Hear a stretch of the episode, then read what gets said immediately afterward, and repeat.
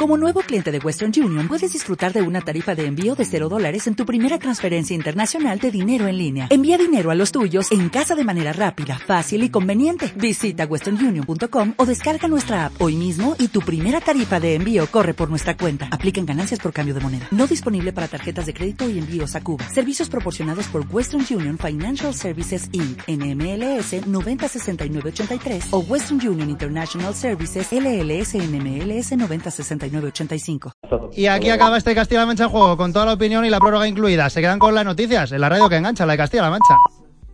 8 en punto de la tarde. Castilla-La Mancha, información. Esto es la radio.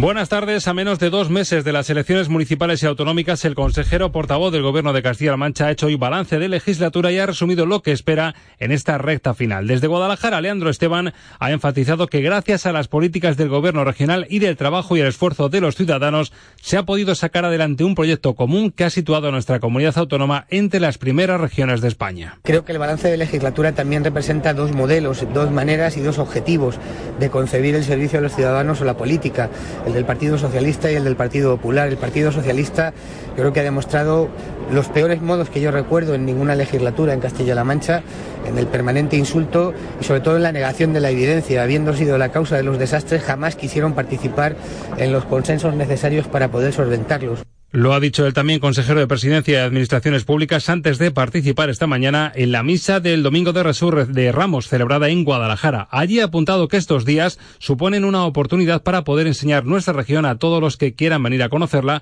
al tiempo que ha invitado a visitar los pueblos y ciudades de Castilla-La Mancha en estas fechas especiales. Algo que se ha podido comprobar y vivir en este Domingo de Ramos por toda la región.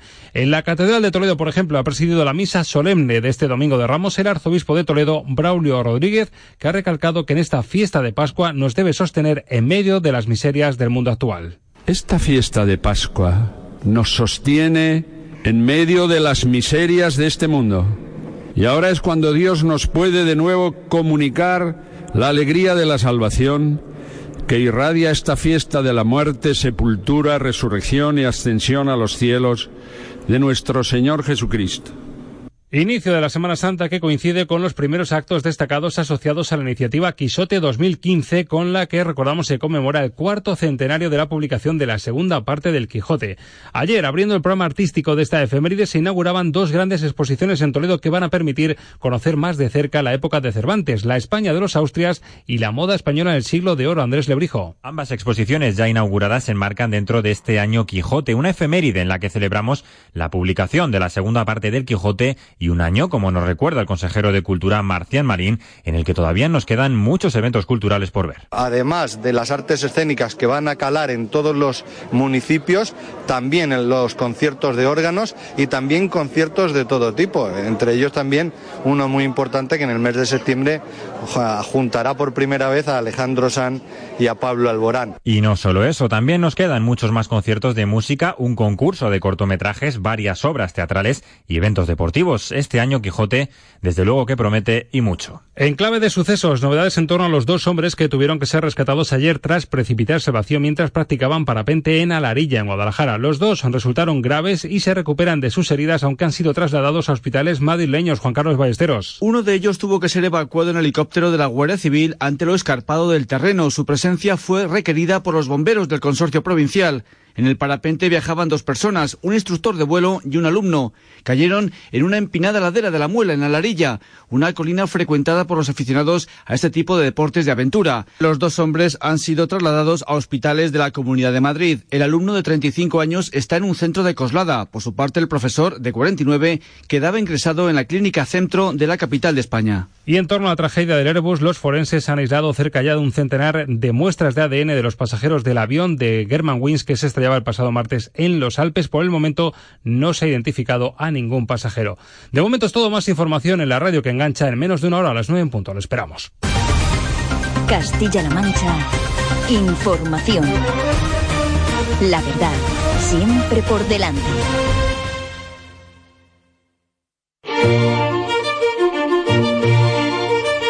Sigue el año del Quijote en la radio de Castilla-La Mancha.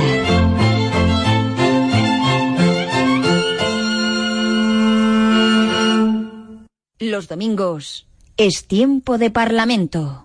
La radio de Castilla-La Mancha. 42 leyes se han aprobado durante esta legislatura, las dos últimas esta misma semana, el último pleno del Parlamento. Adelante.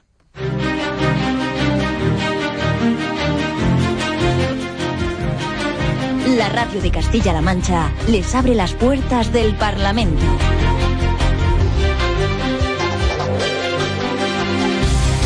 Yo creo que desde el Grupo Parlamentario Socialista y desde el Grupo Parlamentario Popular se ha hecho lo que se tendía era mejor para los ciudadanos de Castilla-La Mancha, así lo creo, porque parto de que todos los que nos dedicamos a este oficio lo hacemos por el bien de los ciudadanos de nuestra tierra.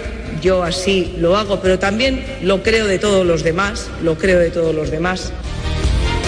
Agradecimiento de la presidenta Cospedal a todos los diputados de las Cortes, 49 que hay en la actualidad. Ya saben que las próximas van a tener 33, se reducen el número de parlamentarios impulsada por el gobierno. Recordaba además a la presidenta que durante los eh, últimos cuatro años de este Ejecutivo se han aprobado esas 42 leyes como por ejemplo algunas de ellas garantía de los derechos de las personas con discapacidad o la de emprendedores. Las dos últimas, como les estamos contando esta semana, las Cortes daban luz verde a la ley del deporte y de la actividad física. Es integral, es completa, es más eficaz, más eficiente, ambiciosa, transversal, protectora del deportista. Así resumía sus novedades Marcial Marín, una ley que constituye y que sustituye a la que está actualmente en vigor de 1995. El PSOE votó en contra. Considera que es un brindis al sol. No opina lo mismo el Partido Popular, Sonia Reyes y Carolina Agudo. Una ley técnicamente muy deficiente por ser asfixiante, reglamentarista y rígida. Una ley completa, una ley adaptada a las necesidades de una sociedad que lo, de, que lo demandaba y hoy va a ser posible gracias a un gobierno comprometido con Castilla-La Mancha y con los deportistas, como es el gobierno de la presidenta Cospedal. Ley del deporte y de la actividad física, esa fue la primera. La segunda, la ley por la que se crea el Instituto Regional de Investigación Agroalimentaria y Forestal. ¿Qué es lo que viene a hacer? Bueno, pues sepan que aglutina bajo ese único instituto un total de seis centros regionales de investigación. El PSOE también votó en contra, no entiende el porqué de esta ley a dos meses de las elecciones, dice el Partido Popular, cree que es necesaria José Luis González y Carolina Hernández. A dos meses de unas elecciones, yo creo que lo único que se está buscando con esta ley es precisamente el hacer una foto, el decir que vamos a hacer algo en la investigación agrícola y ganadera en Castilla-La Mancha. La ley de creación del IRIAF no cabe duda que es una apuesta por el fomento y por la promoción de nuestra agricultura.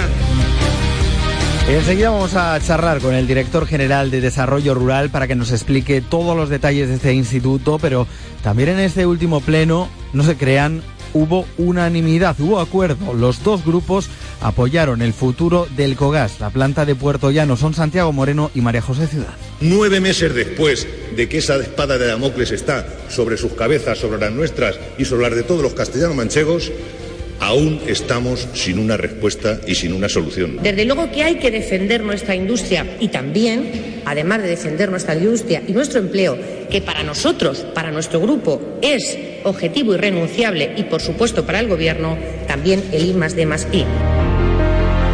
Un último pleno de la legislatura que no estuvo ausente, como les decimos, de polémica. Durante la intervención de la presidenta Cospedal, el socialista José Molina se quejó continuamente, estuvo a punto incluso de ser expulsado a su juicio porque las Cortes no son para hacer campaña electoral.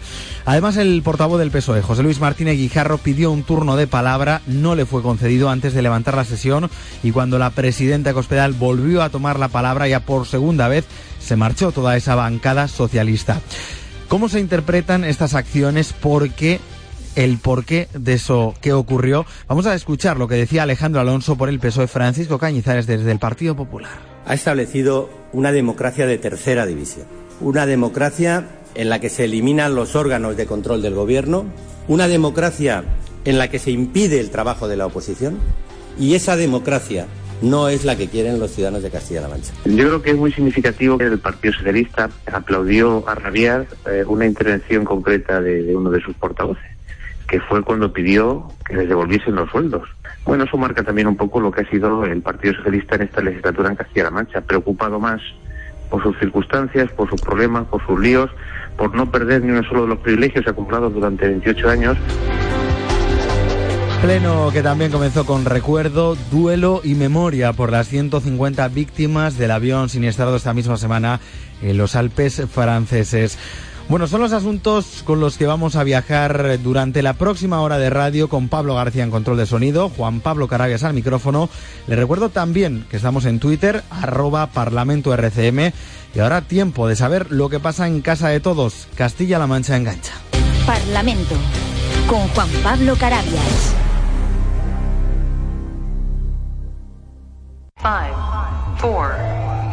Los fines de semana llega la cuenta atrás. La lista de éxitos oficial de Radio Castilla-La Mancha con los 30 éxitos que más suenan en nuestra región. Síguenos en Facebook y en Twitter y participa con nosotros.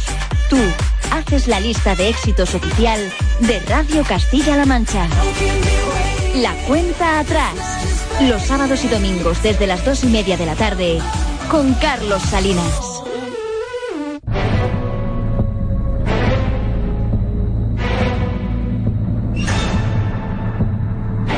La actualidad parlamentaria en la radio de Castilla-La Mancha.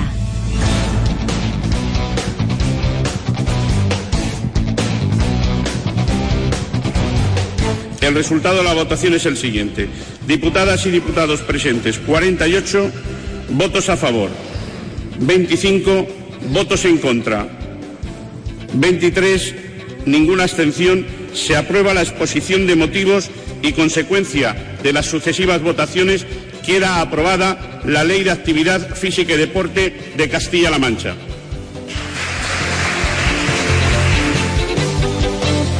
Así salía adelante la última ley de la legislatura. Castilla-La Mancha cuenta ya con la ley del deporte y la actividad física. Lo acaban de escuchar.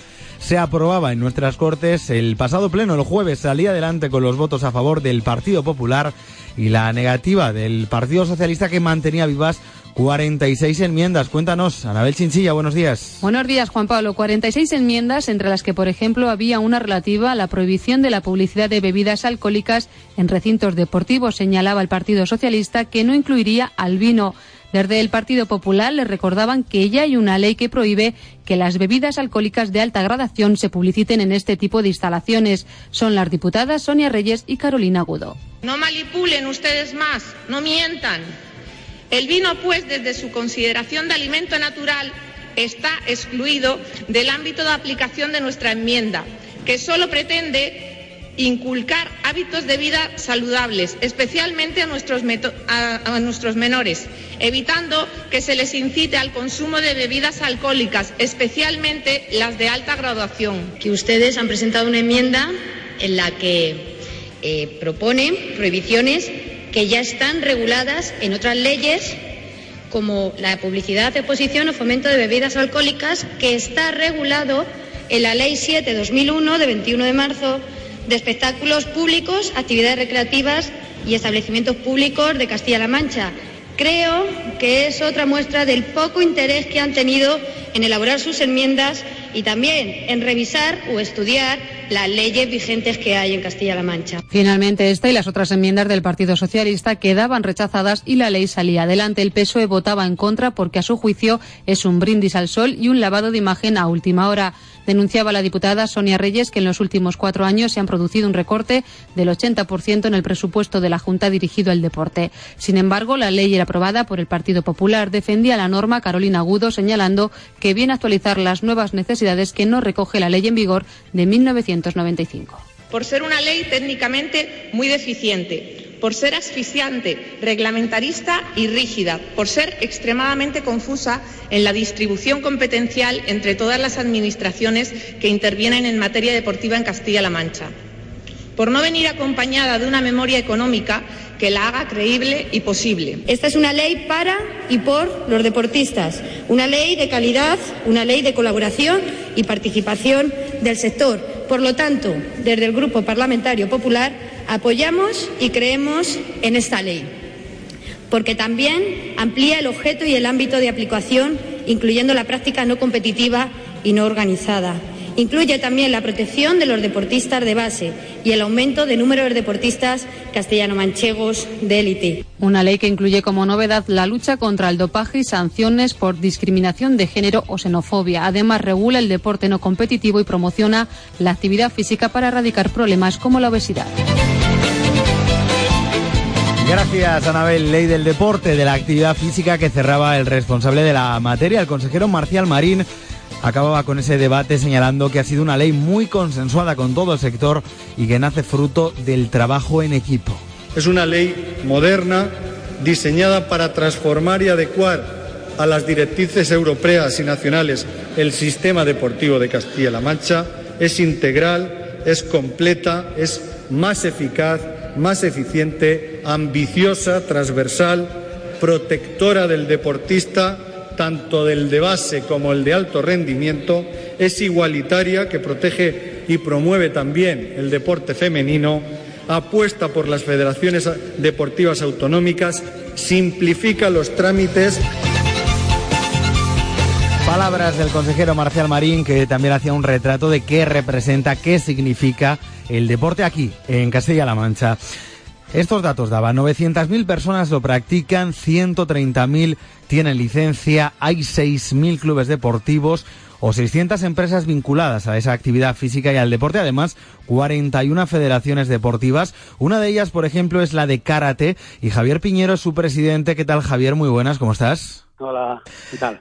Muy buenas, eh, encantado de, recibirle aquí en este programa para avanzar o profundizar un poquito más en lo que supone esta ley para, para la Federación de Karate de Castilla-La Mancha. Eh, en primer lugar, vamos a empezar, si le parece, eh, por este deporte, ¿no? Porque siempre hablamos del fútbol, del baloncesto, de deportes, del balonmano, de deportes, digamos, más populares, pero el karate, ¿cómo se encuentra actualmente el karate en Castilla-La Mancha? Cuéntenos cuántos, eh, cuántos deportistas tiene ahora mismo la, federación.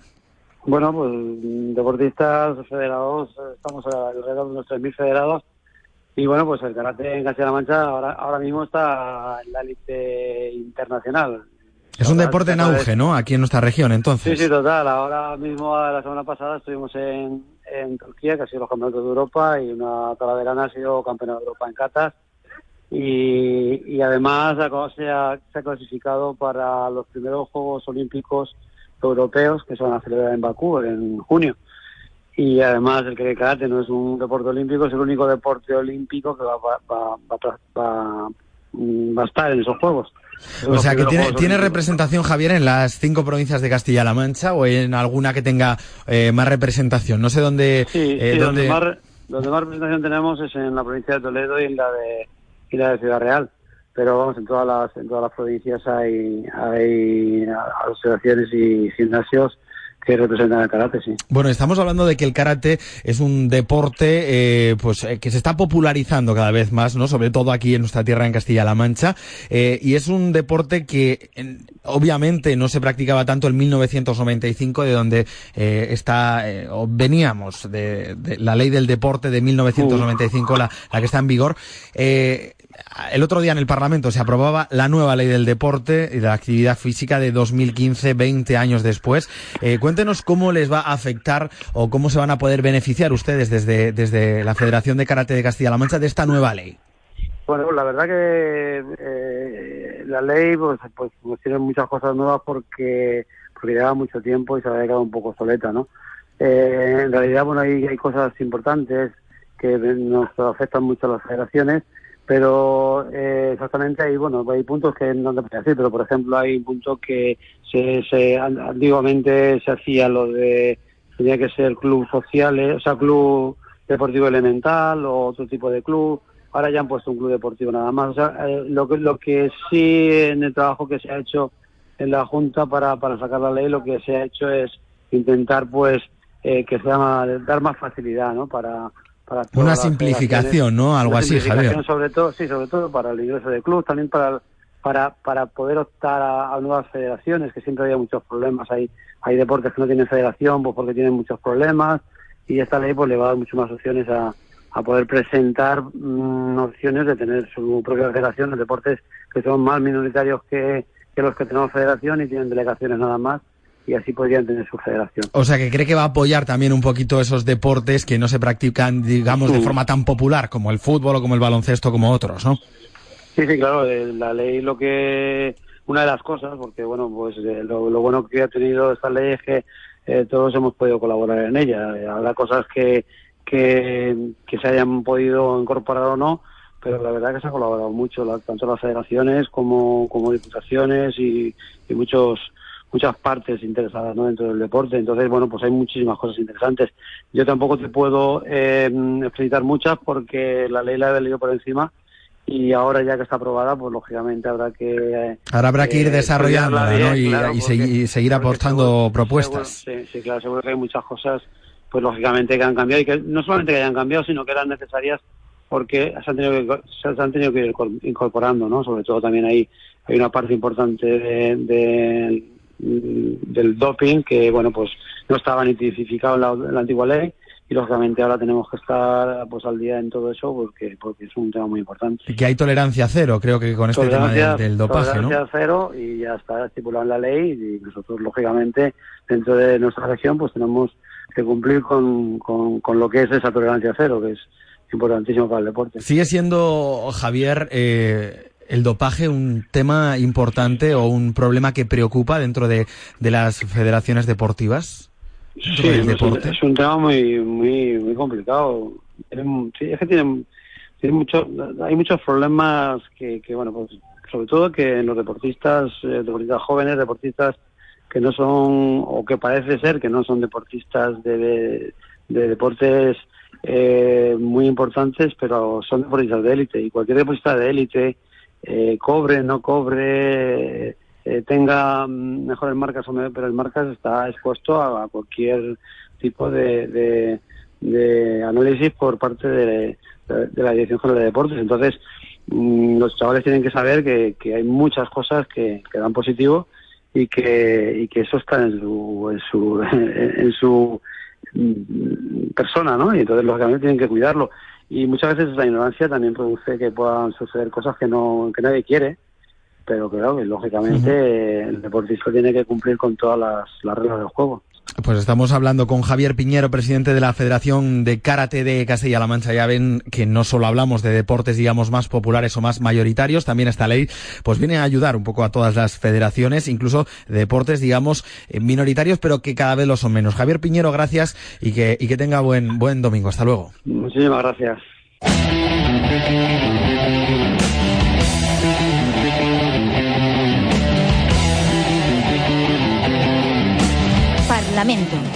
Con Juan Pablo Carabias.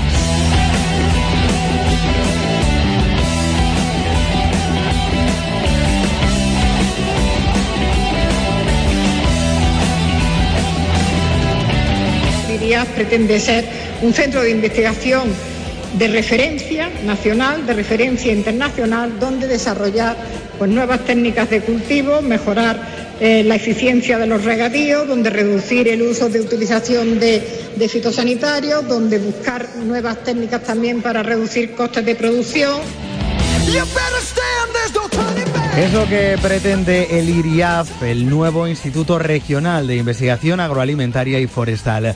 Es la segunda ley que aprobaba este jueves el Parlamento, la creación de este instituto, que va a estar formado por el actual IBICAM, el Instituto de la Vid y del Vino, y que según la consejera Soriano, a quien acabamos de escuchar, pretende aglutinar otros cinco centros regionales de investigación, todos en uno, y seguir apostando por eh, nuestro sector primario, Anabel. Cinco centros regionales, además del IBICAN, que son el Chaparrillo, el Centro Regional de Selección y Producción Animal de Valdepeñas, el Centro Agrario Albaladejito, el Centro Agrario de Marchamalo y el Centro de Investigaciones Agropecuarias de Oropesa.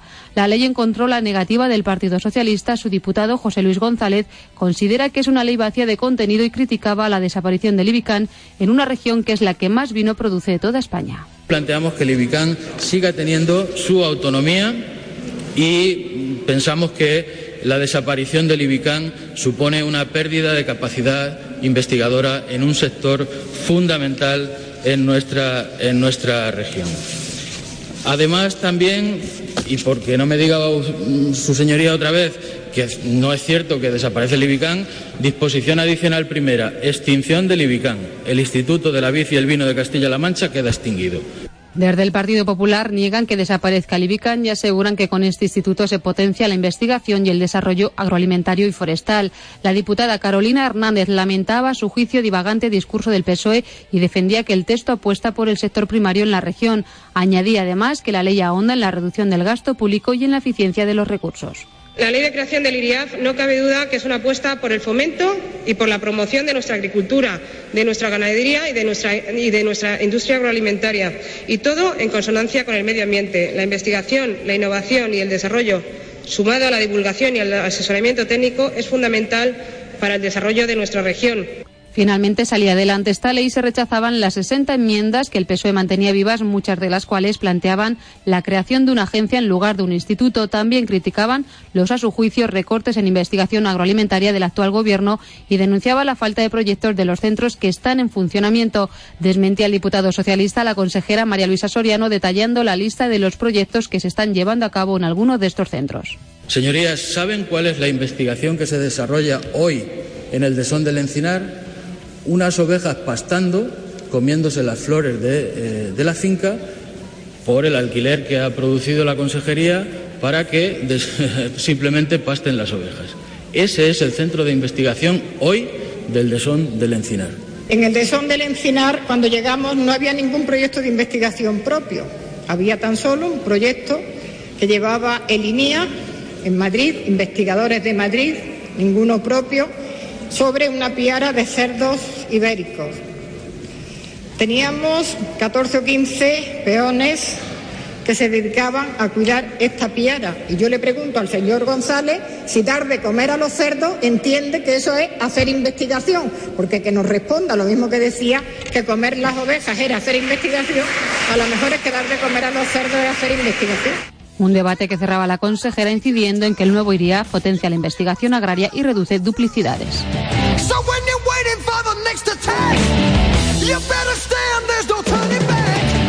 Miguel Cervantes, director general de Desarrollo Rural de Castilla-La Mancha. Muy buenas, bienvenido Miguel a este Parlamento. Muy buenas eh, y muchas gracias por haberme invitado a participar en esta interesante tertulia. Bueno, pues es un placer. Para que todo el mundo pueda entender lo que se ha aprobado en esas Cortes de Castilla-La Mancha esta misma semana, este pasado jueves, cuéntenos un poquito más eh, qué es y qué va a suponer para Castilla-La Mancha la creación de este instituto, de este famoso IRIAF. Pues efectivamente, en la última sesión que han tenido las Cortes Regionales, el jueves, pues se ha aprobado la creación de lo que llamamos ICIAF, que corresponde simplemente a estas siglas al Instituto Regional de Investigación y Desarrollo Agroalimentario y Forestal de Castilla-La Mancha. Esto es un instituto que se crea como un organismo público que tiene una personalidad jurídica pues diferenciada, tiene también su propio patrimonio y tesorería, y tiene una eh, completa autonomía de gestión. Este instituto está adscrito a la consejería que se dice en la ley que es la que será la competente en materia de producción agroalimentaria y forestal y en este momento pues es la consejería de agricultura de la Junta de Comunidades. Como la ley tiene vocación de continuidad, en, en el futuro aquella consejería que tenga esas competencias. Por lo tanto, es un organismo, digamos, autónomo. Ya escuchábamos también a nuestra compañera Anabel explicarnos un poquito más eh, que lo componen, digamos, eh, en total seis centros de investigación que actualmente estaban activos en Castilla-La Mancha, cinco más el IBICAN, ese Instituto de la Vid y el Vino de Castilla-La Mancha. Señor Cervantes, ¿qué es lo que, digamos, busca? ¿Qué, ¿Cuáles son los objetivos que persigue para que, eh, no sé, agricultores, ganaderos, personas que se dedican al sector primario nos puedan entender? Pues efectivamente, la Consejería de Agricultura, la Junta de Comunidades, está realizando labores de investigación y de desarrollo y de transferencia de tecnología y resultados de esa investigación al sector a través de centros eh, provinciales en los que en cada uno de ellos se está realizando una labor investigadora específica. Como usted bien ha dicho, estos son centros que están eh, funcionando en, las distintas provincias y que ahora se van a integrar en este instituto. Y el objetivo es simplemente mejorar la eficacia en la gestión de los recursos públicos y hacer también que estos resultados, pues, que se obtengan, sean de forma más rápida y eh, a un menor coste. o sea, unificar todo un poquito, ¿no? Esos centros, pues actualmente, si me permite, vamos a hacer un pequeño repaso. Es el Centro Agrario del, Chaparrillo, que está en Ciudad Real, y con el nuevo instituto se va a denominar Centro de Investigaciones Agroambientales El Chaparrillo. El otro centro es el Centro Regional de Selección y Reproducción Animal, que se conoce, mm, bueno, habitualmente como CERSIDA, que está en Valdepeñas, en Ciudad Real, y pasa a llamarse, con esta nueva denominación, Centro de Investigación Ganadera, el CIGAN. Luego está el Centro Agrario Albaladejito, en Cuenca, que se llamará Centro de Investigación Agroambiental Albaladejito, en Cuenca. El Centro de Marcha Malo, que todos lo conocen como es un centro pionero y un centro de referencia en la investigación de la apicultura, pasa a denominarse Centro de Investigación Apícola y Agroambiental de Marchamal. Y luego está el Centro de Investigación Agropecuaria, que actualmente se estaba desarrollando en el Desón del Encinar, en Oropesa, en Toledo, pues se va a llamar Centro de Investigación Ganadero y Forestal. Y el sexto, que usted bien ha dicho, pues es el IBICAN. Es un centro también muy conocido por el sector, que está realizando un excelente trabajo de investigación, de, que es el Instituto de eh, Investigación Vitivinícola de Castilla-La Mancha, que está en Tomelloso, que se va también a integrar en este eh, instituto regional y por tanto hay que dejar claro que no desaparece ningún centro.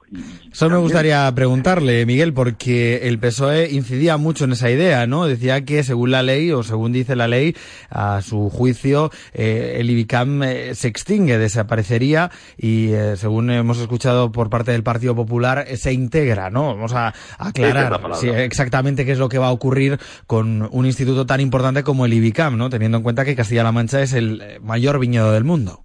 Efectivamente, esa es la palabra que te he dicho, es integración. Es decir, cuando creamos, estamos creando un, ente de, rango superior en el que va a optimizar esos recursos públicos, pues y va a, reducir el coste de las investigaciones, no significa que cada uno vaya a desaparecer y vaya a, a perder esa trayectoria y ese servicio que está ofreciendo al sector.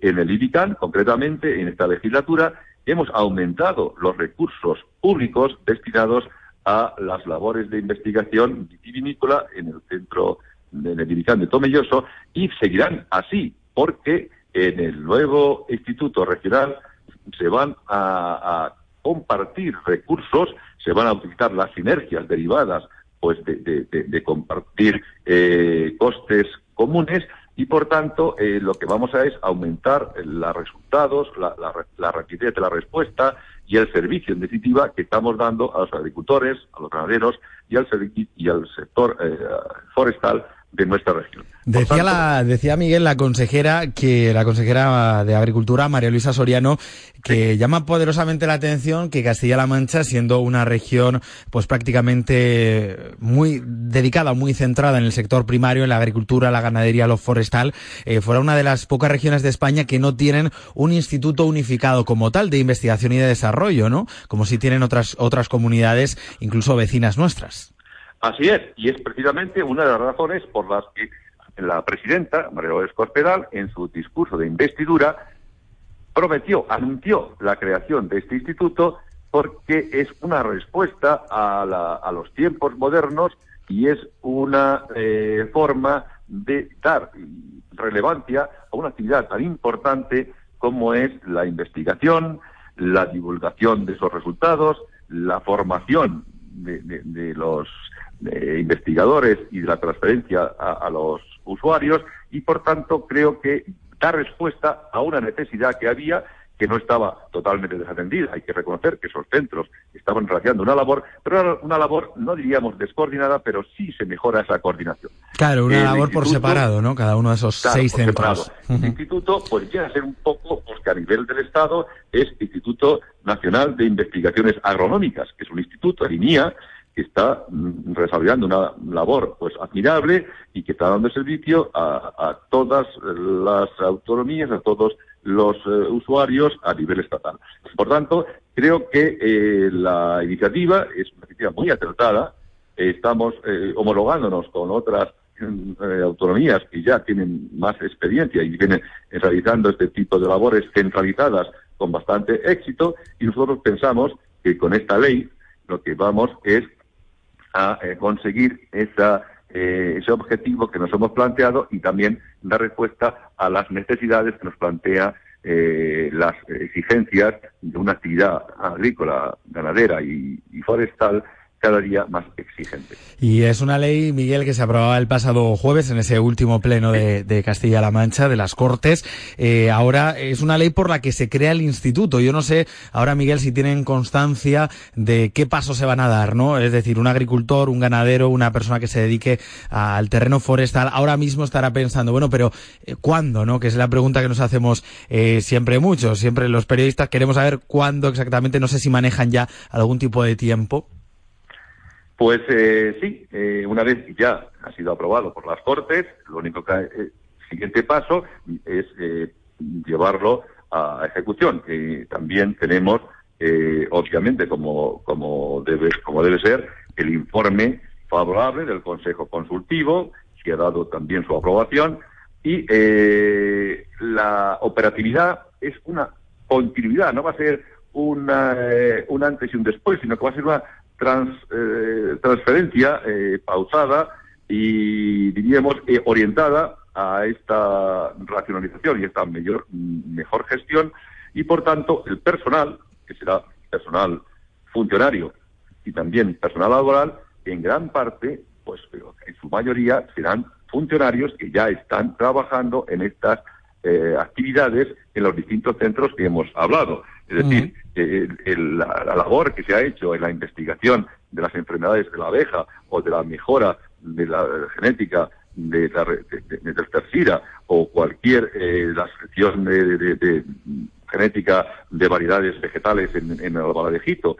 en Cuenca, todo esto es ya una labor, un trabajo que no se puede perder y de hecho estos mm, resultados que ya están eh, publicados en revistas de alto impacto a nivel internacional pues se van a, mantener. Hay proyectos que están funcionando, proyectos plurianuales que ya eh, están iniciados pero que todavía no han concluido y se van a mantener. Únicamente es, mm, mm, bueno, una centralización de estos servicios comunes, eh, posiblemente, pues porque las instalaciones más, más eh, modernas y más amplias que tenemos en la Junta en el ámbito de investigación agraria y forestal es, son las de Ibican, en Tomelloso, probable que la sede central esté en, en Tomelloso. Eso le iba a preguntar, que creo que se apuntaba, ¿no? Todas las hipótesis decían que, que podría continuar o que va a continuar en Tomelloso, esa sede central del instituto, del IRIAF. Sí, porque son unas instalaciones magníficas, unas instalaciones modernas. Eh, hay también una, una finca eh, adosada, adscrita a este centro. Hay unas eh, instalaciones en cuanto a laboratorios y en cuanto a salas, reuniones, eh, despachos y, bueno, eh, infraestructura administrativa muy, muy completa que hay que aprovechar. Pero estarán perfectamente coordinados e integrados estos otros cinco centros, en total seis, para que desde la dirección unificada del, instituto, que tiene, pues tendrá una presidencia que la ostentará la, el titular, la persona titular de la consejería, eh, que será el máximo, el máximo responsable del, órgano rector. Luego habrá un consejo de dirección, habrá una dirección, es decir, unos, una estructura que estamos creando, una vez que ya se ha aprobado la ley, se va a crear esa estructura, pero lo que va a dar es, eh, bueno, respuesta pues a todas esas actuaciones, todas esas eh, funciones que tienen encomendadas como es la reducción de uso de productos fitosanitarios, el aprovechamiento de los productos y los subproductos del sector agroalimentario, el tema de la bioeconomía, eh, que está también muy de moda, y todas esas... Eh, sí, esos proyectos ¿no? que hay que investigar, investigación, desarrollo, profundizar un poquito más ¿no? en las nuevas líneas maestras, digamos, para hacer una agricultura y una ganadería mucho más sostenibles que en los últimos años. más moderna y más competitiva.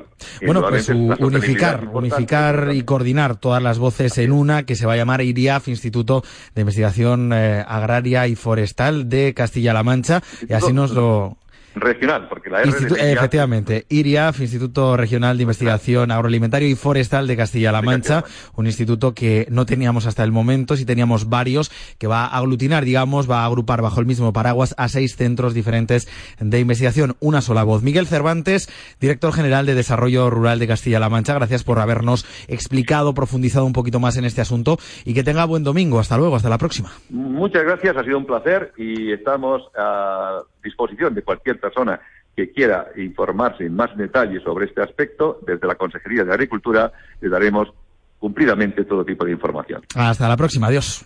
Muchas gracias. En Parlamento abrimos las puertas de las Cortes Regionales.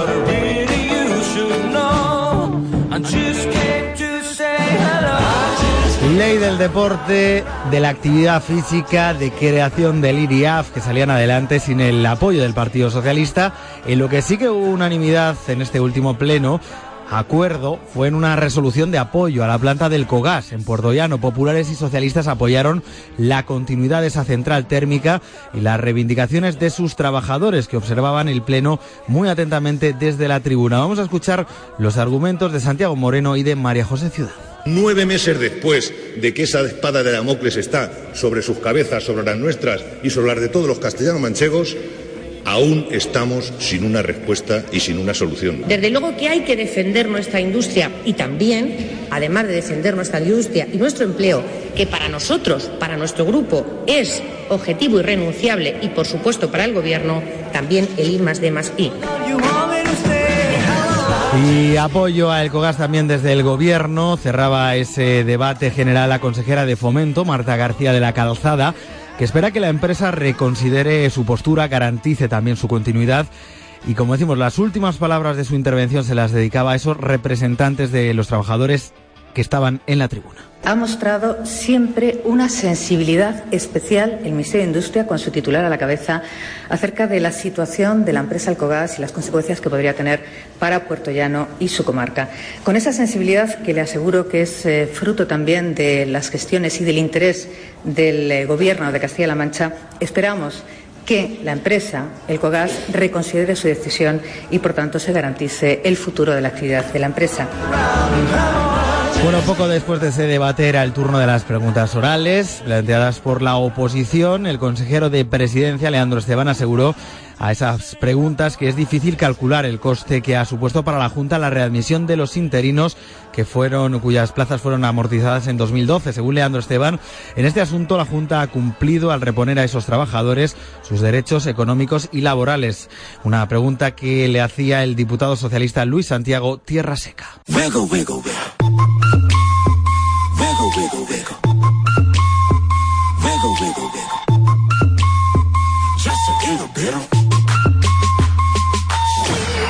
Y después de todos esos debates, las preguntas orales, tomaba la palabra por segunda vez la presidenta Cospedal. Lo hacía para agradecer su labor a todos los parlamentarios de la Cámara, también a todos los trabajadores. Unas palabras que no escucharon desde el Partido Socialista, ya que decidió ausentarse. Quiero tomar la palabra porque este día, que es el último pleno, hay unas personas a las que nos ha citado aquí. Algunos se han despedido en lo personal de su historia política. Yo no me quiero despedir porque no me quiero ir y creo, bueno, y no me voy a ir en cualquier caso, pase lo que pase. Pero sí les quiero dar las gracias, sí les quiero dar las gracias y con esto termino a los trabajadores de estas Cortes por el magnífico trabajo que han realizado. Las gracias también a todos los integrantes de la mesa de las Cortes, de la Junta de Portavoces, que han tenido que realizar un trabajo pues que nunca es fácil. Y, en definitiva, a todos los que integran e integramos esta Cámara. Unas palabras de la presidenta Cospedal a las que se sumaba el presidente de esas Cortes antes de levantar la última sesión. Así ponía el punto y final Vicente Tirado. Gracias a los trabajadores de las Cortes y, sobre todo, gracias a todos los diputados.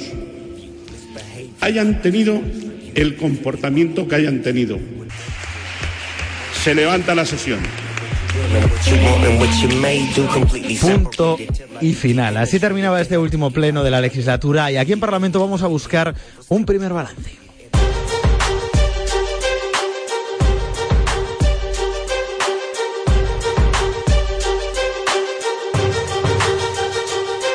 Primer balance con Francisco Cañizares, portavoz de ese Partido Popular en las Cortes. Señor Cañizares, ¿cómo está? Bienvenido. Hola, ¿qué tal?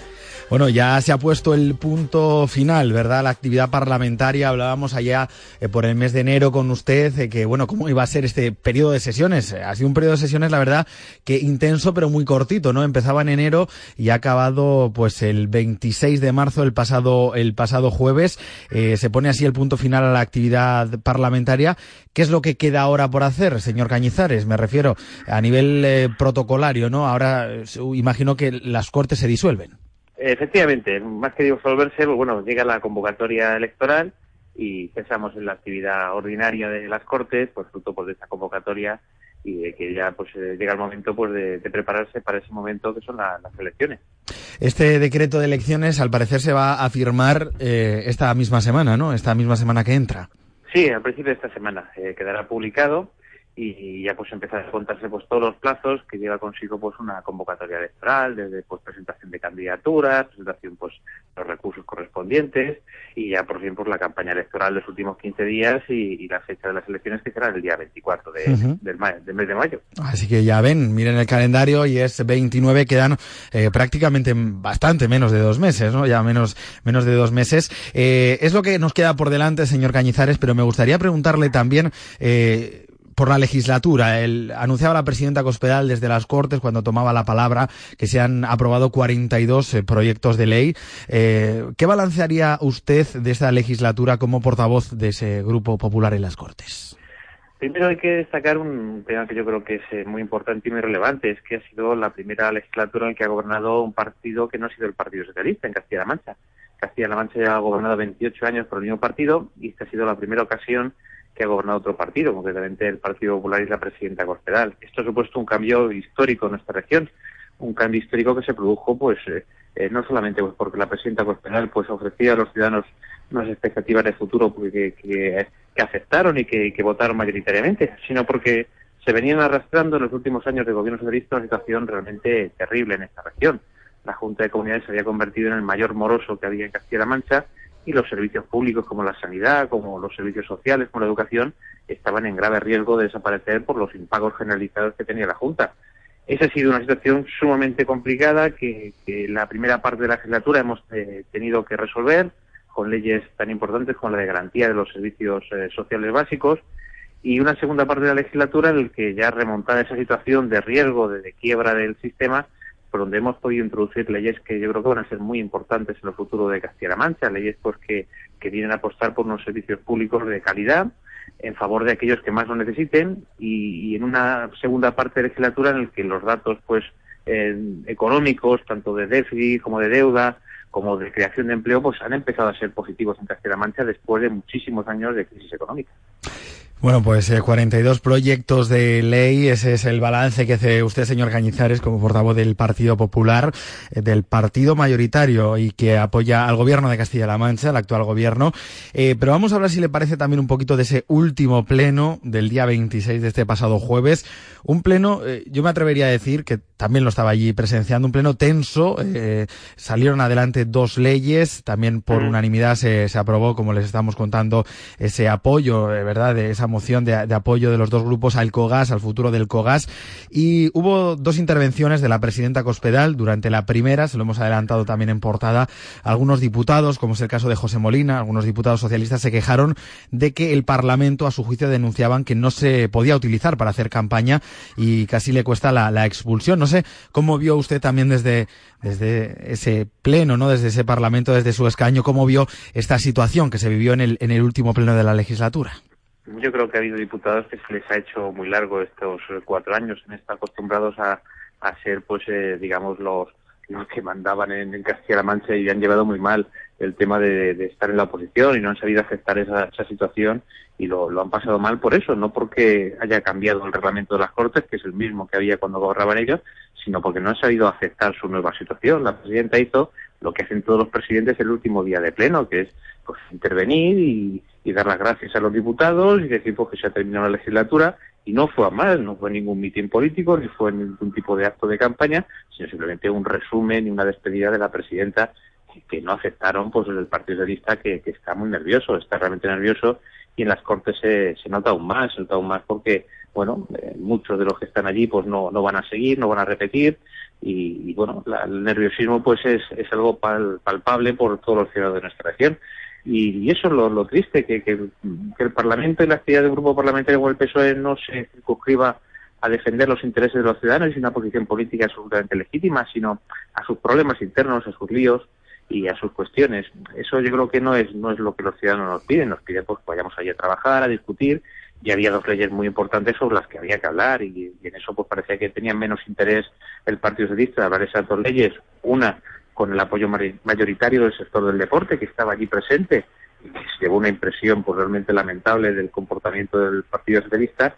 Y otra ley pues muy importante también para nuestro sector agrario y ganadero de, agrupación de, una serie de, entidades que se dedican a la investigación, al desarrollo de, de la industria agroalimentaria de nuestra región pues que merecían, pues yo creo que la atención del Partido Socialista, que, estaba envuelto pues en, en sus líos y en sus problemas eh, habituales. Eso ocurrió durante la primera intervención de la, de la presidenta Cospedal. Eh, después eh, tomaba la palabra, digamos, subía al estrado el Partido Socialista. El diputado Santiago Moreno denunciaba que se está silenciando a su juicio la oposición y lo dijo precisamente después de que no se le concediera la palabra al portavoz del PSOE, a José Luis Martínez Guijarro.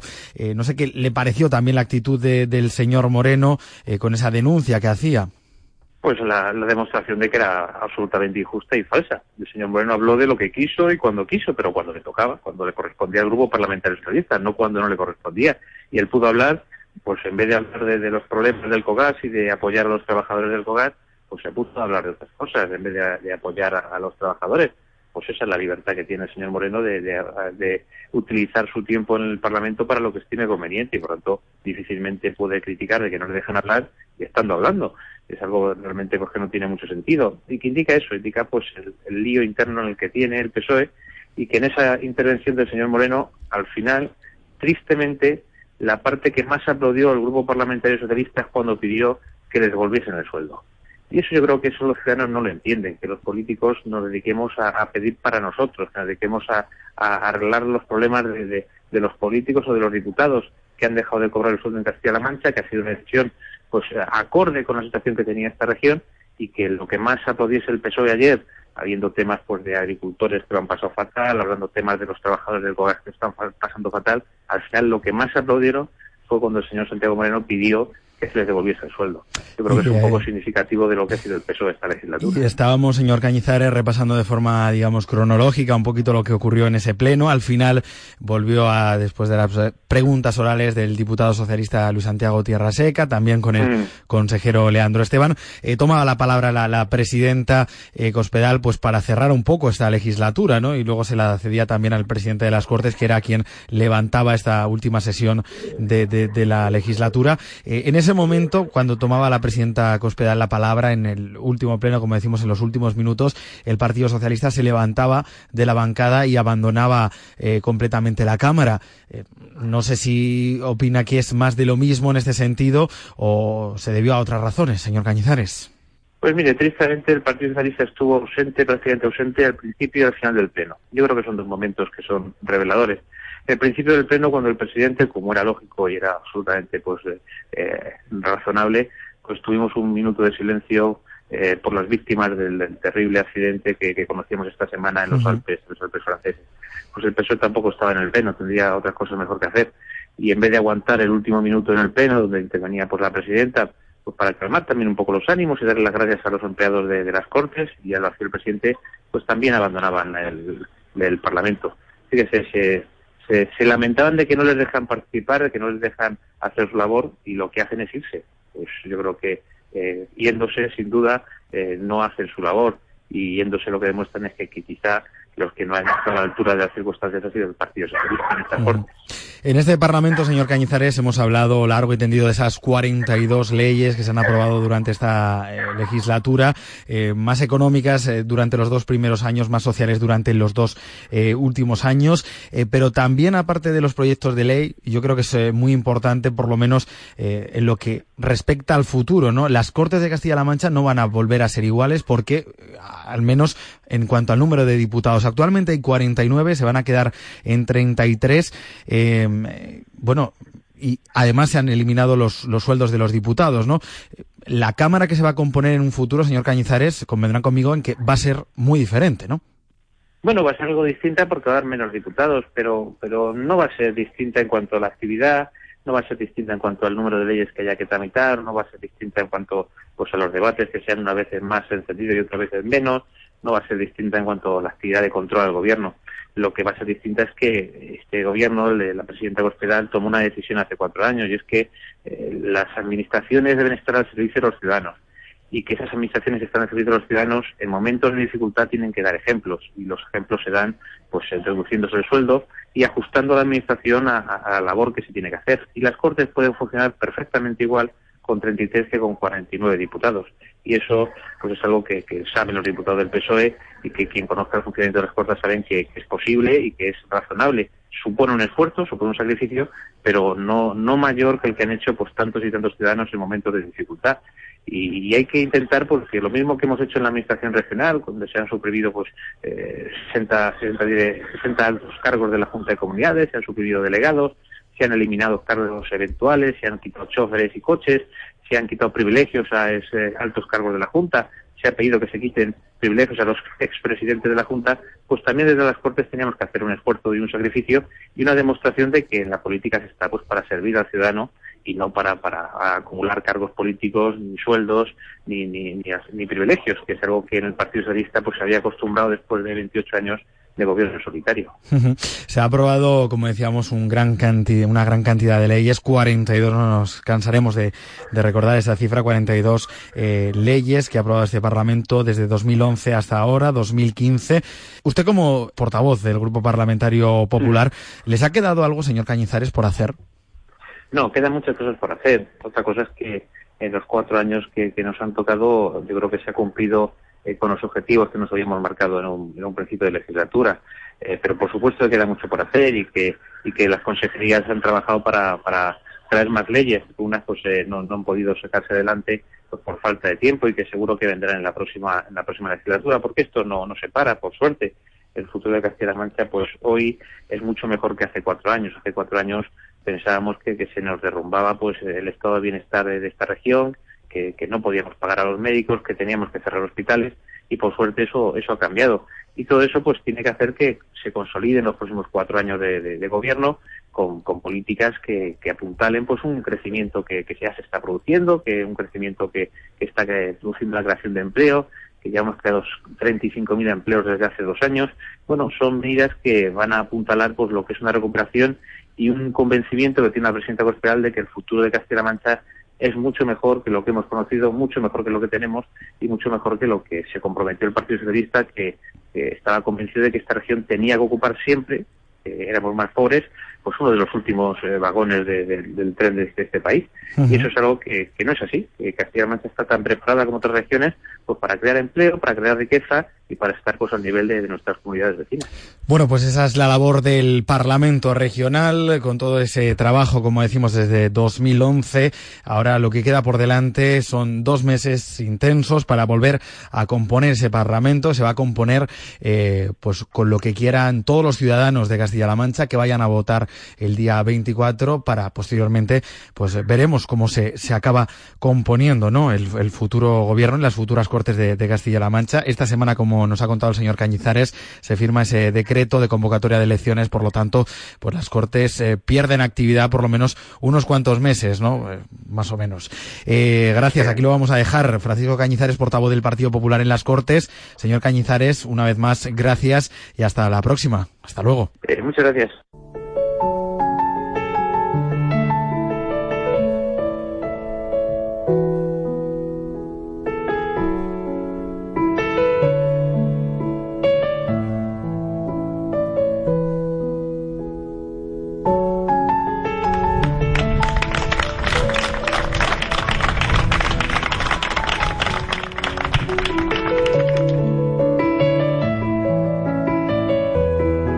Terminaban con estos aplausos el minuto de silencio que esta semana guardaban las Cortes de Castilla-La Mancha. Un minuto de silencio que se guardaba justo un día después de esa tragedia del avión de los Alpes franceses.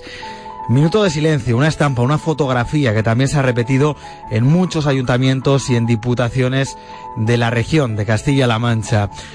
Un minuto de silencio, de recuerdo a todas esas víctimas al que también nos sumamos desde este Parlamento. Sean felices, nos vemos, nos escuchamos, mejor dicho, la semana que viene a partir de las 9 de la mañana. Un saludo, adiós.